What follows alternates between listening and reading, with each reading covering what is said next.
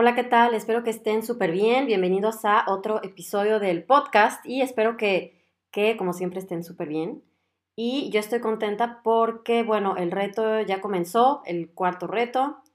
Así que, eh, bueno, ya estoy recibiendo mensajes de personas que están em, contentas, que están aprendiendo. Y bueno, apenas vamos a comenzar con la segunda. Y bueno, ya más o menos como en estos días ya empiezan a notar todavía más cambios. Y bueno, ya les contaré algunas cosas, ¿no? Ya ven que siempre eh, bueno, cuando, mm, em, bueno, todos los comentarios son muy importantes, ¿no? Más bien cuando hay algo que puedo compartir, porque si alguien platica algo muy eh, personal, pues tampoco lo quiero estar ahí divulgando por todos lados, pero si alguien dice algo general que me parece que, se puede compartir con las personas, pues lo pongo en las stories, obviamente no, le, no aparece el nombre de la persona ni nada, pero bueno, es para que se sientan más motivados, ¿no? Que, que este, tal vez alguien se identifica con ese problema y si lo ve y dice, no, pues si esa persona pudo, pues yo también, ¿no? Que bueno, así que, este, pues como siempre, chequen ahí las historias destacadas de Instagram para cuando haya, em, para cuando estén los primeros testimonios de las personas de este reto, que ya hay muchos de los, de los retos pasados y de las personas que solamente ven mis videos y toda la cosa. Bueno, súper bien. Y eh, bueno, miren, por estas fechas, ¿no? Eh, ahorita este, el, coronavirus que pues cambió eh, nuestra vida, porque em, creo que antes tal vez uno nunca pensaba tanto en cosas de salud y ahora sí, ¿no? A fuerzas. a fuerzas, porque es tanto, es tanto, em, pues sí, ¿no? O sea, ahorita estamos todos, eh, ahora sí influyó en nuestro estilo de vida totalmente y, em, y bueno, pues sí está afectando demasiado nuestras vidas. Y por eso, pues cada vez se, está, se están buscando más bueno, más, eh, más eh, soluciones, digamos, o opciones que puede haber para fortalecer el sistema inmunológico. Entonces voy a empezar a decirles ahorita em, como lo más general, pero luego voy a hablarles de, otros nutrientes eh, que pues independientemente del coronavirus ya se, ya se sabía que eran eficientes para fortalecer el sistema inmunológico, pero pues ahorita se ha investigado mucho más, ¿no? Y me da gusto porque han salido a la, a la luz tal vez cosas que, eh, bueno, las personas, los médicos o personal, ¿no? Que practica medicina ortomolecular, pues están familiarizados con los nutrientes, pues es algo como normal, ¿no? O sea, pues como, o sea, para mí, pues yo ya sabía que el omega 3 obviamente influye en el sistema inmunológico. También que este, la vitamina D es muy importante, ¿no? tantas, tantos problemas que puede causar su deficiencia.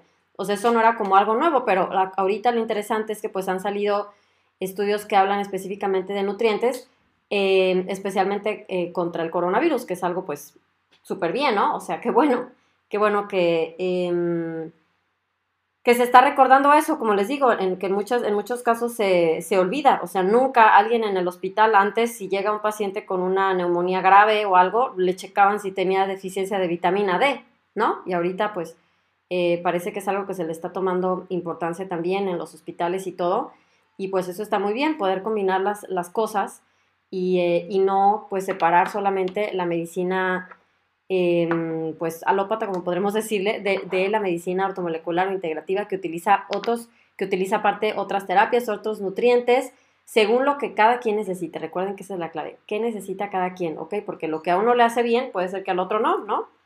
También recuerden los, los nutrientes también hay que ver, algunos tienen interactúan también con medicamentos, así que siempre hay que ver qué es lo que quiere, qué es lo que necesita cada quien porque, em, por ejemplo, de repente, pues cuando hago lives o algo así, o en comentarios, en, eh, pues en las redes sociales, luego de repente me escriben, oye, ¿y es bueno tomar magnesio? Bueno, pues depende para qué, ¿no? O sea, bueno, si alguien necesita, si alguien tiene hipertensión, el glicinato de magnesio, claro que, claro que em, es efectivo, pero bueno, ¿para qué, no? O sea, ¿cuál es, ¿cuál es el objetivo? ¿No? O sea, eso es muy importante, no hay que perder eso eso es lo que va a hacer la diferencia, porque si no, imagínense, tal vez alguien se toma, yo qué sé, el magnesio para otra cosa y, eh, no, pues no me sirvió, el magnesio no sirve, es una porquería. Ah, bueno, pues obviamente si alguien se lo toma para algo que no es, pues no va a notar los cambios.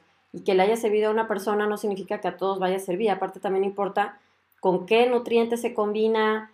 Así que bueno, es más complejo de lo que parece, ¿no? Bueno, y antes quiero platicarles sobre un factor súper, súper importante que puede afectar el pronóstico del coronavirus. Así es.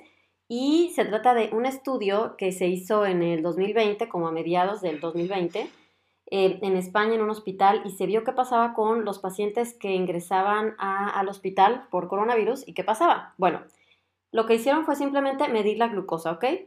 Midieron la glucosa y se dieron cuenta, bueno, estudiaron a 11.000 pacientes y se dieron cuenta que la glucosa elevada en la sangre era al final un factor independiente para tener un menor pronóstico en el coronavirus. Ok, factor independiente es de que independientemente de que alguien tuviera, bueno, independientemente de la edad, si alguien ya tenía diabetes declarada o no, o prediabetes, o que alguien tuviera hipertensión o no, independientemente de eso, simplemente tener la glucosa elevada en la sangre ya eh, era un factor independiente para entonces tener un eh, mayor riesgo de tener un, una evolución mala en el coronavirus, o sea, que alguien tuviera que ser, este, por ejemplo, intubado en terapia intensiva o que lo tuvieran que, atender en, este, en terapia intermedia, o, eh, o bueno, o, incluso morir, ¿verdad? Y lo que hicieron fue dividir tres grupos, bueno, al final se puede decir la conclusión fueron con tres grupos, fueron eh, un grupo que se vieron que los que tenían menos de 140 miligramos por decilitro en la sangre al ingresar, em, pues entonces tenían 15% posibilidades de morir, ¿no? Eh, luego, en, en las personas que tenían más de 140 y menos de 180, para ellos el, el riesgo era del 33%, ¿ok? Y unas personas, una persona que tenía más de 180 miligramos por decilitro de glucosa en la sangre, ya tenía un 41% de posibilidades de morir. Imagínense, bueno, de riesgo más bien. O sea, imagínense, eh, pues están muy impresionantes los números, ¿no? Como de menos de 140 ya es 15% eh, y más de 180 ya es 41%, es mucho. Y por eso se vio cómo de verdad la glucosa es muy importante. ¿Ok? Bueno, eso fue, aquí lo único que se hizo fue observar pacientes, o sea, no se comparó con otra cosa, pero bueno, es, muy interesante, em, pues otra vez recordar cómo de verdad el azúcar es el, es el enemigo número uno. Desgraciadamente tiene un sabor dulce, sí, tiene un sabor dulce y por eso se confunde uno, no puede uno creer a veces que algo dulce puede afectar tanto el cuerpo, pero sí, ¿no? ¿Y qué es lo que más sube la glucosa en la sangre? Pues lo que diario les digo, ¿no? Los refrescos, las gaseosas, las sodas, los jugos envasados, demasiado pan blanco, demasiados postres, helados, ¿ok? Por eso es muy importante la prevención, más que nada, sí, o sea, no tenemos que esperar estar enfermos para ya querer hacer algo, porque puede ser que ya tengamos complicaciones. Y, eh, y bueno, aquí es un ejemplo, ¿no? De simplemente tener la glucosa elevada, aunque no tuviera ninguna enfermedad diagnosticada, o sea, aunque alguien no tuviera diabetes declarada o hipertensión o lo que sea, simplemente tener la glucosa elevada en ese momento, pues ya. Ok, entonces, muy interesante. Así que, pues ya saben, ¿no? La alimentación, estilo de vida, pues ni modo, no se le puede dar la vuelta a eso. Eh, y bueno, creo que lo que más me gustaría es que se dieran cuenta que no es un sufrimiento hacer todo eso y es lo que siempre trato de compartir aquí en todos, pues por todos lados donde estoy, es que se den cuenta que no es como un castigo, no es que se están perdiendo algo bueno de la vida o no, ya no voy a poder disfrutar la vida si ya no puedo hacer esto y esto, o sea, no, sino que se den cuenta que eh, más bien una motivación, ¿no? Que lo vean como una motivación y que vean que, se den cuenta que no hay que sufrir, o sea, que cuidar el cuerpo y dejar de hacer las cosas que nos hacen mal no es un castigo, al contrario, es mm, simplemente crear conciencia y decidir hacer un cambio, independientemente de todo lo que nos digan, más bien los anuncios que nos quieren vender cosas que van en contra de todo esto que yo les digo, ¿verdad? Bueno, no todo, pero de muchas cosas, ¿ok? Súper bien, pues entonces espero que estén eh, súper bien, que sigan estando súper bien, obvio. Siempre digo súper bien, lo digo demasiado, pero lo digo de corazón.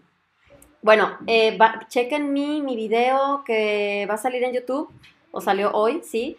Sobre em, la diferencia entre diabetes, prediabetes y resistencia a la insulina, ¿sí? Para que sepan qué es lo que pasa. Chequenlo en YouTube, ok, ahí está, va a salir hoy y espero que les guste mucho. Súper, así que nos vemos a la próxima y como siempre les deseo lo mejor. Bye.